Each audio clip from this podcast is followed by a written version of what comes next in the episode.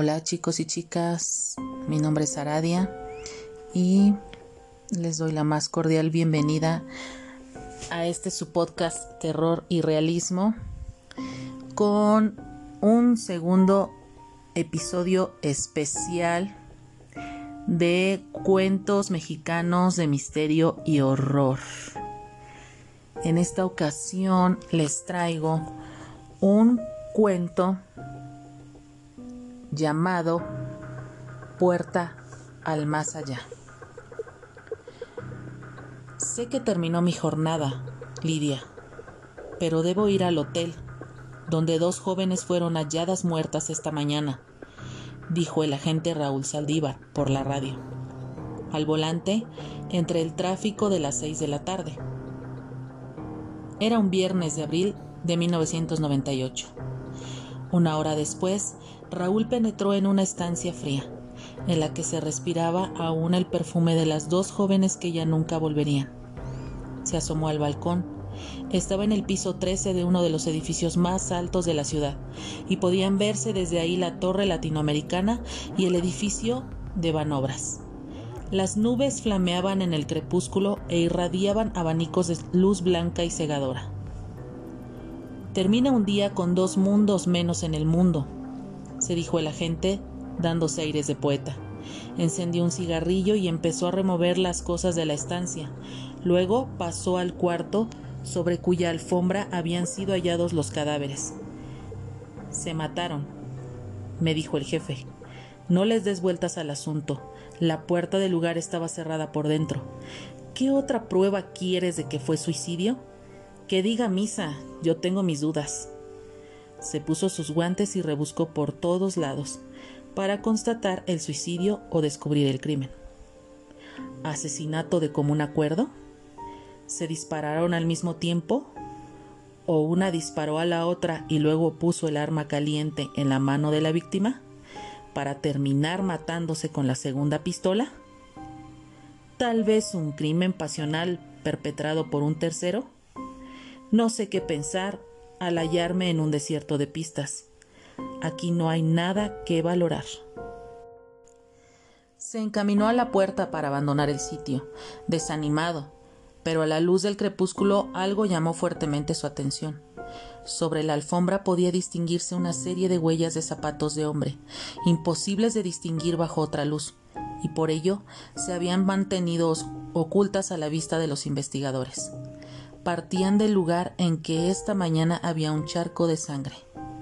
El hombre siguió las huellas, que iban a dar directamente al closet. Removió ansiosamente los vestidos para explorar el fondo, buscando una posible puerta falsa, un escondite. Al no hallar nada, se quedó cavilando un rato. Entonces, gracias a la luz crepuscular, halló una nueva serie de huellas, diferentes de las anteriores, que se dirigían hacia la puerta de salida. Ya está. Aquí se mantuvo oculto el asesino tras perpetrar el doble crimen, y mientras esto estaba lleno de uniformados, salió sigilosamente disfrazado de policía.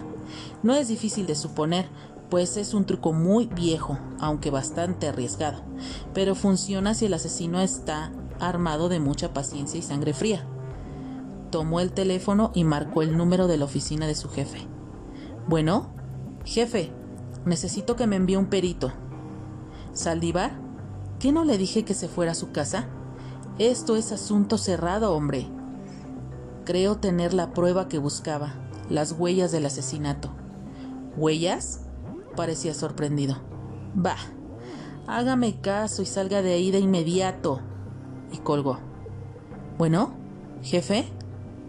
Raúl azotó el aparato y fue a sentarse al sillón mientras miraba con tristeza las pertenencias de las muchachas asesinadas.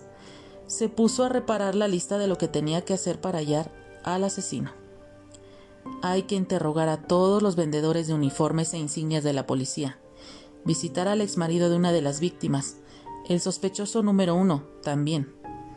En ese momento lanzó un suspiro de desánimo y luego se levantó muy enojado. Ese desdichado no va a dejarme trabajar en esto. Y creo que tiene razón. Más vale olvidar el caso e irme a descansar. De nada han servido mis tres años de excelente desempeño en la corporación. Al parecer el jefe está celoso de mis rápidos progresos. Se agachó para recoger su saco y al darse vuelta vio claramente el espectro de una muchacha muy pálida y delgada de pelo corto. Sus ojos parecían desprovistos de vida. Raúl se quedó pasmado, pero en medio del pánico alcanzó a escuchar. Justicia. Luego el fantasma se desvaneció en el aire, dejando a Raúl anonadado. Dios. Salió corriendo de ahí y no paró hasta estar dentro de su auto. Encendió el motor, pero al ver cómo le temblaban las manos y las piernas, decidió esperar, pues no podía manejar en esas condiciones. Al día siguiente se detuvo ante la puerta de su jefe. ¿De verdad iba a contarle acerca de la aparición de la chica para que se convenciera de que aquello había sido un asesinato? La noche anterior su joven esposa, luego de conseguir que se calmara tras la aplicación de medicamentos, le había sugerido hablar claramente con su jefe. Lidia era una prestigiada psiquiatra que había mantenido en secreto su interés en los fenómenos paranormales y ahora veía una excelente oportunidad de practicar todo lo que sabía para establecer contacto con el más allá, de modo que se había ofrecido a trabajar muy de cerca con Raúl en la resolución del caso. Aquí estaba ahora el agente, sopesando la posibilidad de perder el empleo y ser encerrado en una institución para enfermos mentales. Bueno, pero si uno iba a hablar del fantasma de una de las víctimas, ¿qué hacía aquí? Lo de las huellas no había interesado al jefe, así que no tenía caso insistir. Dio marcha atrás y se dirigió hacia la cafetera. Mientras sorbía el café, se le acercó a Arturo, un experimentado miembro del cuerpo de policía con el que había resuelto varios casos. Vamos, Raúl, no me digas que sigue la luna de miel. Dile a tu bella esposa que te deje dormir, pues vas a echar a perder a uno de nuestros mejores elementos. No, amigo, no es nada de eso. al ver la seriedad con que había hablado, Arturo se preocupó. ¿Qué sucede? No me digas que el jefe ya te mandó a... Raúl intentó sonreír. No, sabes que nuestra relación marcha viento en popa. Sí, claro, exclamó el otro sonriendo socarronamente. Bueno, bueno, te ves mal. Dime, ¿puedo ayudarte en algo? ¿Para qué son los amigos? Me gustaría enterarte de todo, pero no aquí. Mira, hoy voy a almorzar con mi esposa. Ven con nosotros y platicaremos. Claro. Raúl palmeó la espalda de su buen amigo y fue a sentarse ante su escritorio. Mientras tecleaba su informe de labores, sintió una mano helada sobre su rodilla. Creyó que se trataba de una broma, así que hizo rodar su, su silla giratoria hacia atrás, dispuesto a responder con un golpe la pesada ocurrencia. Pero no vio a nadie. Se levantó muy nervioso y fue a fumar un cigarro junto a la ventana, mientras los demás lo veían con curiosidad. Más tarde, Arturo se enteró de todo, sentado al lado de Raúl y Lidia en un pequeño restaurante. ¿Y por eso tanto misterio? se quejó. Ya lo sabía, exclamó Raúl. Te vas a reír de mí. No, escúchame, te entiendo. En mi larga carrera en la policía, le, me he enfrentado a varios casos así. De verdad. Lidia intervino. Bien, pues ya somos tres. Entonces nos será más fácil instalar el equipo en ese departamento. ¿De qué hablas? la encaró Raúl. Te lo dije, ¿no? Voy a ayudarte. Para ello necesitamos captar señales paranormales atrapadas en el lugar de los hechos. ¿Tienes aún las llaves? Bien, sugiero que comencemos esta noche.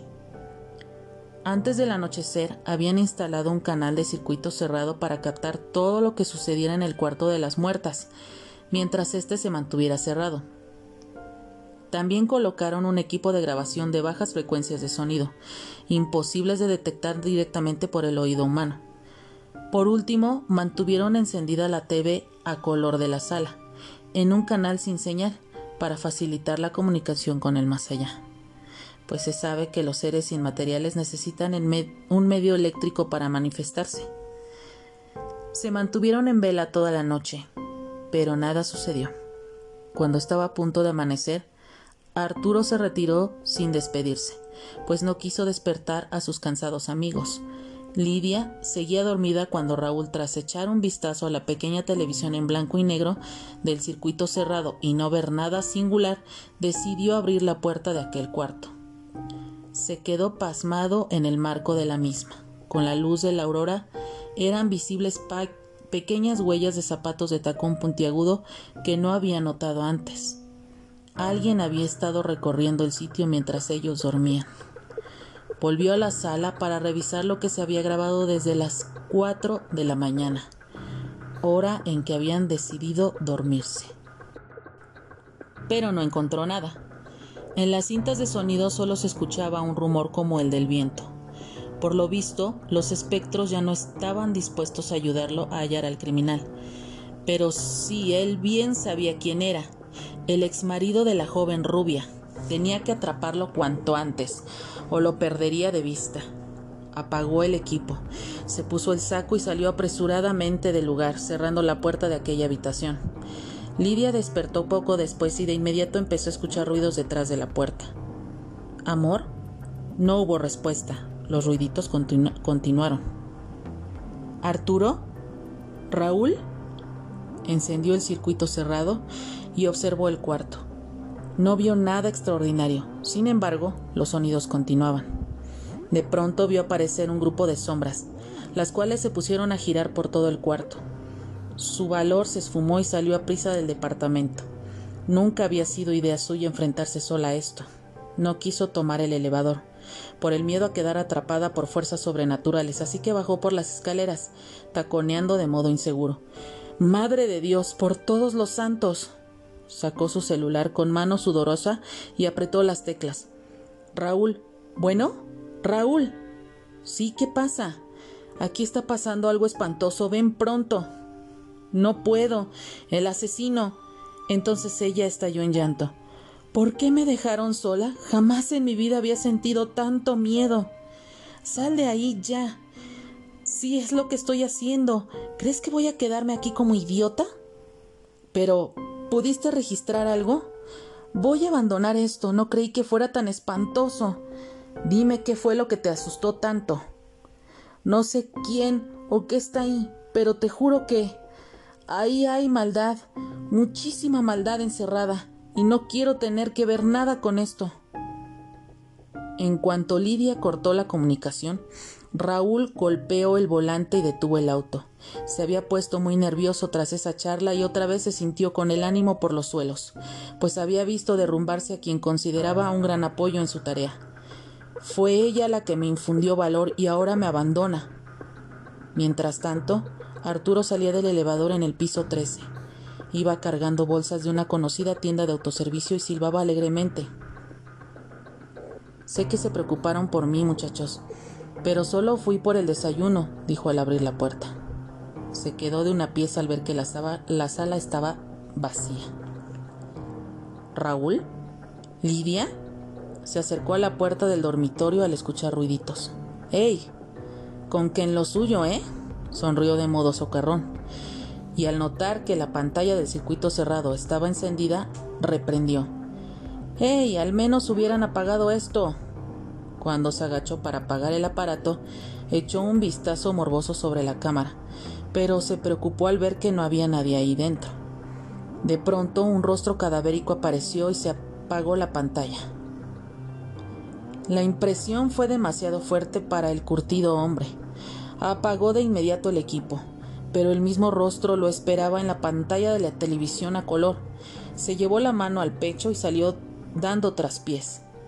Su brazo izquierdo comenzó a hormiguearle y sentía que el aire le faltaba. Entonces se apoyó en la pared para pedir el ascensor. Volteó con temor hacia el departamento, temeroso de que aquel ser viniera tras él. Fue la espera más larga de toda su vida. Vamos, maldito elevador, ven por mí. Al fin se encendió la luz del número 13. y el hombre, sobándose aún el pecho y con la vista baja, se esforzó por entrar al ascensor. Pero ahí lo esperaba otra espantosa visión. Recargados en el fondo estaban los cadáveres putrefactos de dos mujeres. Ah. Cuando Raúl estaba a punto de llegar a la casa del supuesto asesino, recibió una llamada de su jefe. Salívar, tengo malas noticias y no sé cuál darte primero. ¿Le pasó algo a mi esposa? Tranquilízate y si estás conduciendo, detén el auto. Raúl buscó desesperadamente el modo de salir del abundante tráfico. Ya estoy en la orilla. ¿Qué pasa? Sufrió un accidente sobre División del Norte. Tu mujer está grave, pero ya ingresó al hospital de Joco. Dios mío, no puede ser. se puso a llorar sobre el volante. ¿El agente Arturo Rodríguez estaba trabajando contigo? Digo, extraoficialmente. Raúl contestó en medio de las lágrimas. Sí, sí, ¿qué pasa con él? Apareció muerto de un infarto en el ascensor de aquel hotel. Acaban de informármelo.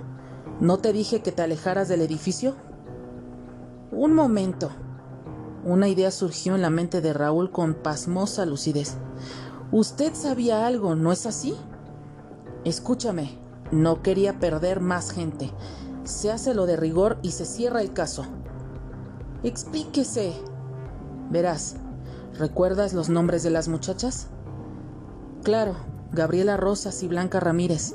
¿Y qué con eso? Bien, pues hace 13 años fueron asesinadas ahí Gabriela Fernández y Blanca López. ¿Te das cuenta? ¿Cómo? Y hace 26, dos jóvenes llamadas Gabriela Esteves y Blanca Rodríguez. Ten por seguro que el exmarido es inocente. Hazme caso, deja esto y ocúpate de tu esposa. Raúl puso en marcha el auto y se dirigió al hospital. No son pocos los lugares en que, tras ocurrido un crimen con exceso de violencia, se quedan impregnadas las fuerzas demoníacas que inspiraron al homicida, y las personas sensibles a hechos paranormales son presas fáciles de esa maldad. Por eso, le recomendamos alejarse de tales sitios y pedirle a un especialista que se haga cargo de expulsar a los demonios y cerrar la puerta abierta al más allá. Por cierto, ¿Sabía usted que algunos de los más importantes hoteles del mundo no tienen piso 13? En efecto, en ellos el elevador pasa directamente del piso 12 al 14. ¿Por qué será? Y bien amigos, esto ha sido todo por el día de hoy. Recuerden seguirme por mis redes sociales. En Twitter estoy como arroba mandragoraradia y en Instagram como arroba mandragora-aradia. Esto ha sido todo por hoy y nos vemos hasta la próxima, realistas.